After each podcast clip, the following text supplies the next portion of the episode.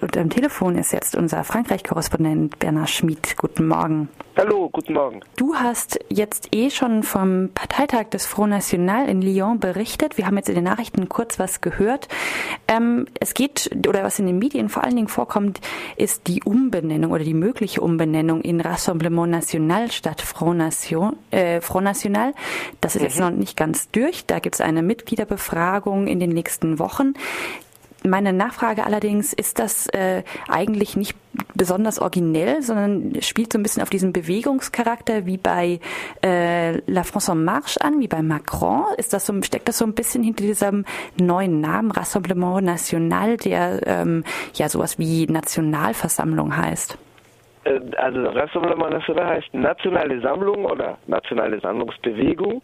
Ähm, die äh, Originalität ist schon deswegen nicht gegeben, weil äh, der FN selber diesen Namen schon benutzt hat vor über 30 Jahren, nämlich 1986.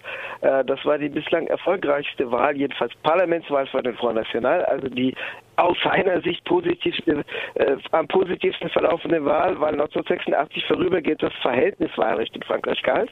Äh, davor und danach galt und gilt das Mehrheitswahlrecht, das den FN beeinträchtigt, was seine Aussicht auf parlamentarische Vertretung betrifft. Die Sozialdemokratie hat 1985 vorübergehend das Verhältniswahlrecht eingeführt und zwar ähm, mit der Absicht, einen Keil in die Rechte zu treiben, mit dem man den Front National begünstigt. Das war das Kalkül von François Mitterrand. Bernard, noch mal ganz kurz, ganz kurz, der Ton wird, geht wieder in Richtung ja, schlechter. Bei, bei dieser Wahl im März 1986 hat also der Front National eine Liste aufgestellt unter dem Namen Nationale Sammlung, Rassemblement National, äh, die äh, Benennung sollte damals darauf hindeuten, dass die Liste breiter sei als der harte neofaschistische Kern des Front National, weil damals konservative Bündnispersönlichkeiten gewonnen werden konnten, etwa Jean d'Ormesson, ähm, Olivier d'Ormesson, Jean d'Ormesson war ein Schriftsteller, Olivier d'Ormesson, das war unter anderem ein konservativer Lobbyist für Apartheid-Südafrika. Ähm, er verließ aller, allerdings anderthalb Jahre später die Partei aufgrund antisemitischer Ausfälle von Jean-Marie Le Pen, die er da nicht mittragen wollte, beziehungsweise er verließ die Parlamentsfraktion, also die Sammlung, und wurde daraufhin durch Jean-Marie Le Pen als Mossad-Agent ähm, beschimpft. Das heißt, die Sammlung hielt damals auch nicht so lange vor. Viele Konservative verflüchtigten sich dann auch wieder. Aber äh, dennoch die äh, Umbenennung ist, also nicht die Umbenennung, sondern die Benutzung dieses Alternativnamens ist alt. Insofern soll das einerseits den Bewegungscharakter, die Öffnung der Partei, die Modernisierung beschreiben, aber andererseits eben auch die äh, potenziellen oder sehr reellen Nostalgiker in der Partei, die meinen, früher war alles besser, nicht nur im Allgemeinen, sondern auch in der Partei unter Jean-Marie Le Pen, äh, die soll das auch beruhigen. Nun gibt es allerdings noch ein Problem. Im Jahr 2013 wurde der Name bereits beim INPI, also beim Nationalen Institut für Patente und für äh, intellektuelles Eigentum hinterlegt, durch eine Kleinpartei, die eine Art Abspaltung von Front National in der Stadt Vitrolles, die also der FN früher regiert hat, ähm, darstellt. Hm, da könnte es noch rechtliche Probleme geben, deswegen, weil es also schon Namensrechte auf den äh, dergestalt eingetragenen Namen gibt. Insofern wird man abwarten müssen, was da passiert. Das spricht natürlich für etwas amateurhafte Vorbereitung äh, seitens des FN. Jenseits von einem möglichen neuen Namen, was hat denn der Parteitag inhaltlich überhaupt gebracht? Oder war das äh, tatsächlich eher so ein nach innen gerichteter zur ähm, Konsolidierung, Sammlung aufrufender Parteitag, in dem es vor allen Dingen äh, oder weniger um politische, um inhaltliche Fragen geht, sondern eher darum, den Front National wieder so ein bisschen ähm, ja, zu konsolidieren? Darum ging es auf jeden Fall. Es gab natürlich auch eine Außenwirkung. Die Außenwirkung äh, fußt im Wesentlichen, oder die beabsichtigte, Außen, beabsichtigte Außenwirkung fußt im Wesentlichen auf zwei Elementen. Das eine ist die Ankündigung der Namensänderung äh, in der Abschlussrede von Marine Le Pen am Sonntagnachmittag kurz nach 16 Uhr. Äh, die alte und neue Vorsitzende, die also als einzige Kandidatin für ihre Wiederwahl erfolgreich wiedergewählt wurde, ähm, hatte es spannend gemacht. Das heißt, sie hatte im Vorfeld angekündigt, dass sie den neuen Namen oder ihren Vorschlag für den neuen Namen, der jetzt innerhalb von sechs Wochen durch eine Mitgliederabstimmung angenommen werden muss, auspackt an diesem Sonntagnachmittag. Das heißt, alle Medien starten gebannt drauf, wann das nun passiert. Marine Le Pen begann ihre Rede kurz nach 15 Uhr und um 16.15 Uhr, 16.30 Uhr hat sie dann äh, den Namen auf den Tisch gepackt. Ähm, die, äh, die Umbenennung soll natürlich diese Dynamik und das, das, die Tatsache, dass es wieder vorwärts geht, ausstrahlen. Die zweite Außenwirkung äh, resultierte aus dem Auftritt von Steve Bannon, den Ex-Berater, den mittlerweile geschassten Ex-Berater von Donald Trump, der auf diesem Kongress aufgetreten ist am Samstagnachmittag und in die Halle brüllte, die Geschichte steht auf unserer Seite, wofür er unter anderem den Wahlerfolg der rassistischen Regionalpartei Lega, also früher Lega Nord, jetzt Lega in Italien, als aus seiner Sicht positives Beispiel zitierte. Das war soweit, das waren soweit Elemente für die Außenwirkung. Ansonsten war der Parteitag tatsächlich weitgehend nach innen gerichtet. Es stand keine inhaltliche Richtungsentscheidung ähm, an. Die wurde sogar im Vorfeld verhindert. Es war eine Gegenkandidatur zu Marine Le Pen aufgekommen in Gestalt des örtlichen Chefs des Front National, Eric Dilliers, der also in Lille dem Kongressort ansässig ist diese Gegenkandidatur wurde verhindert, äh, weil er administrativ behindert wurde und weil gesagt wurde, er bekam nicht genügend, genügend Unterstützungsunterschriften aus dem Parteiapparat, also von Bezirksvorsitzenden zusammen. Ähm, diese äh, Kandidatur hätte tatsächlich für eine Richtungsentscheidung gestanden, weil es gibt starke innerparteiliche Auseinandersetzungen um den Kurs. Da geht es vor allem um das Verhältnis zu den konservativen Rechtskräften und die Frage, ob die allein gegen alle Strategie, die sich von den Konservativen ebenso scharf abgrenzt wie von der Linken ähm, noch zukunftsträchtig ist oder auch nicht eine Annäherung an konservative Kräfte vollzogen werden solle einhergehend mit einer Abschwächung des stark sozialdemagogischen Diskurses, der also auch auf sozial Unzufriedene abzielt und äh, verbunden in den Augen der innerparteilichen Kritiker mit dem Bemühen auch um wirtschaftliche Verantwortung und Respektabilität. Ähm, diese Richtungsentscheidung blieb also aus. Was der Parteitag, also neben dem Aussenden des Signals, es geht wieder vorwärts, es wird erneuert, es wird sich erneuert. Ähm, was der Parteitag noch bewerkstelligt hat, ist eine Satzungsänderung, die auch in gewisser Weise die Modernisierung und Erneuerung verkörpern soll, durch eine Umbenennung.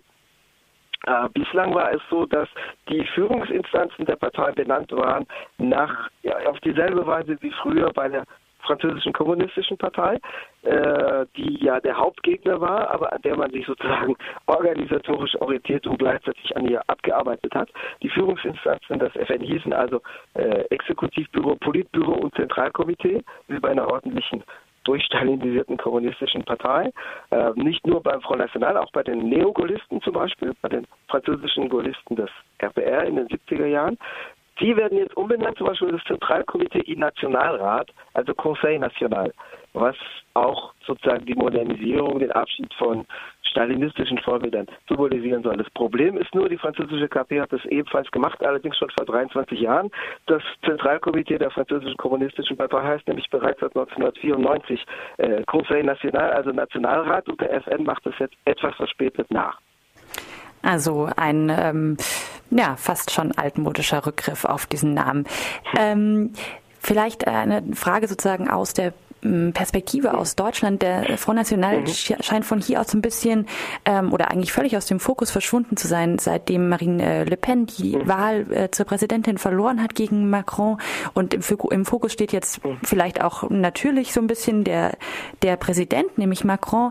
Gilt das denn für Frankreich auch oder ist der Front National genauso präsent wie vorher? Nein, also es wird tatsächlich rauf und runter berichtet, dass die Partei in einer Krise stecke. Das tut sie meines Erachtens tatsächlich. Also äh, eine Krise auf hohem Niveau mit äh, 10,6 Millionen Stimmen, also annähernd 11 Millionen Stimmen hat der FN tatsächlich ein Rekordergebnis erhalten bei der Präsidentschaftswahl im zweiten Durchgang in der Stichwahl am 7. Mai 2017. Ein so hohes Wahlergebnis hatte er noch nie. Dennoch wurde und wird es als Niederlage äh, verarbeitet, weil äh, gesagt wird, der FN schafft es nicht aus seiner Position was zu machen, eben aufgrund dieser allein gegen alle Strategie und des totalen oder sehr weitgehenden Fehlens von Bündnispartnern, jedenfalls des totalen Fehlens von Bündnispartnern von Gewicht, was auch damit zusammenhängt, dass es einen scharfen Bruch, strategischen Bruch gibt zwischen dem Front National und den Konservativen aufgrund einer sehr gegenläufigen wirtschaftspolitischen Orientierung.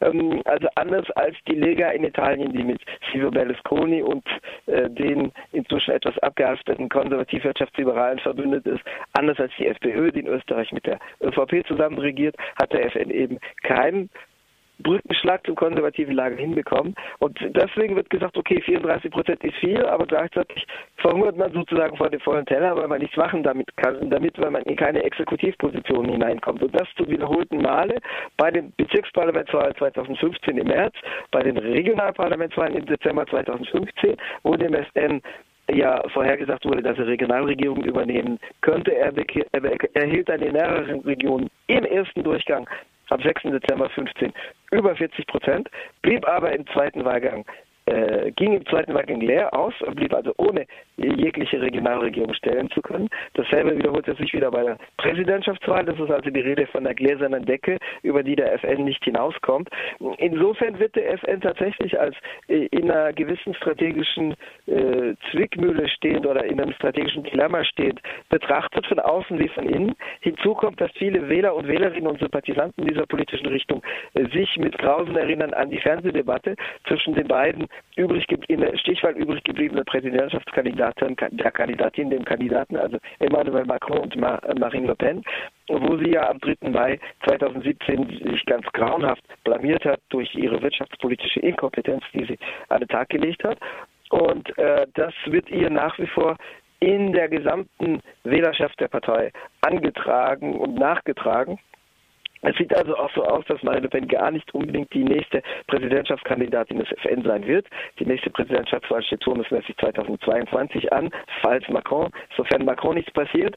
Und ähm, es deutet sich aber an, dass eventuell jemand anders als sie die Präsidentschaftskandidatin sein könnte. Also diese strategische Lücke oder diese Schwierigkeit sozusagen eine Strategie zu erarbeiten, um nicht vor dem halbvollen Teller oder den ziemlich vollen Teller mit 11 Millionen Stimmen trotzdem zu verhungern, diese, diese, diese Schwierigkeit wird bislang eben nicht äh, hinreichend beantwortet durch die Partei.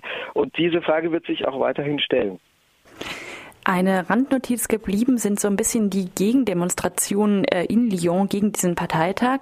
Äh, die war schlecht besucht. Kannst du dazu noch mal ein bisschen was genaueres sagen?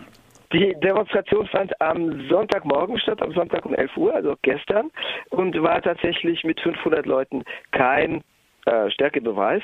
Ähm, die äh, Gewerkschaften waren überwiegend abwesend. Es gab Gewerkschaftspräsenz mit äh, Süd Solidär, also der linken Basisgewerkschaft und mit der anarchisch-syndikalistischen CNT, die aber keine große Gewerkschaft ist. Ähm, aber die Mehrzahl der französischen Gewerkschaften blieb der Demonstration fern. Ebenso die größeren Linksparteien, die großen Menschenrechtsorganisationen wie die Ligue des Droits de l'Homme, die Menschenrechtsliga, äh, wie anti traditionelle Antirassismusorganisationen. Das hat einerseits damit zu tun, dass es soziale und gesellschaftspolitische Mobilisierung im Augenblick generell schwer haben, seit der Niederlage der Mobilisierung und, äh, gegen die Arbeitsrechtsreform im November 2017, äh, wo es ja eine äh, deutliche Niederlage gegeben hat. Hinzu kommt aber tatsächlich das Sektierertum, also bei der örtlichen, örtlichen AFA, also Action Antifaschist, äh, ist es so, dass es von vornherein ähm, die Anforderung gab, dass gesagt wurde, nur wer revolutionär ist und revolutionäre Alternativen präsentiert, kann kann äh, äh, gegen den Faschismus kämpfen. Der örtliche Redner dieser AFA, der also am Freitagabend bei dem Gegenforum zum FN-Kongress in im Gewerkschaftshaus von Wedel auftrat, das ist ein örtlicher Hochschullehrer, der sagte also, der, der hat deutlich eine, eine Trennlinie gezogen und gesagt, nur Revolutionäre dürfen hier sozusagen legitim das Wort führen. Und ähm, es ging schon in Richtung Sozialfaschismus-These, was er vertreten hat, zumal, ähm, zumal äh, dann äh, auf der Demo von seinen Leuten ein Transparent getragen wo, Transparent getragen wurde, wo der Bogen gezogen wurde von Le Pen, äh, ohne Vornamen, also Jean-Marie oder und oder Marine Le Pen äh, zum Parti Socialiste, also zur französischen Sozialdemokratie, zur abgehalfterten französischen Sozialdemokratie, die ja viel sowohl an Macron als auch an den Linkspopulisten oder Linksnationalisten Jean-Luc Mélenchon verloren hat ähm, die, die, dieses, sozusagen dieses Transparent, was sagte die, also die, die, die, die, die Faschos in die erste Hilfe schicken von, von Le Pen bis zum Parti Socialist, das ist eine Art kruder Sozialfaschismus-Theorie, die sagt, die Sozialdemokratie ist genauso schlimm wie die Nationalsozialisten, was die Sozialfaschismus-Theorie in den 20er Jahren war. Und das hat sicherlich es anderen Kräften erleichtert, sich draußen zu halten. Das erklärt insofern nicht alles, als man ja sich hätte vorstellen können, dass es getrennte Aktionen oder Aktionen auf jeweils eigener Grundlage gibt. Also die generelle Mobilisierungsschwierigkeit hat da natürlich auch durchgeschlagen. Aber ich denke, dieses dümmliche linksradikalistische Sektierertum äh, hat sicherlich die Sache auch nicht erleichtert. Hinzu kommt, inhaltlich sehr negativ zu bemerken, dieser Hochschullehrer, der die örtliche AFA, ähm, also bei dieser bei diesem Gegenforum vertreten hat als Redner, ähm, der sich selber als Libertären zum Libertären erklärt. Er hat auch Armando Bordiga äh, zitiert am Freitagabend. Bordiga war ein italienischer Linkskommunist, der so sehr sich abgearbeitet hat an der dominierenden KP, am Stalinismus, am Realsozialismus, an der Sozialdemokratie, an den bürgerlichen Demokraten und Demokratien, dass er in den 1960er Jahren über seinen Sektierertum zum Auschwitzleugner wurde, weil er gesagt hat, es ist eine Lüge, äh, einen Unterschied zwischen, einen Wesensunterschied zwischen bürgerlicher Demokratie und Faschismus aufmachen zu wollen. Und da hört wirklich der Spaß auf. Also einen solchen historischen Müll zu zitieren, da hört der Spaß auf.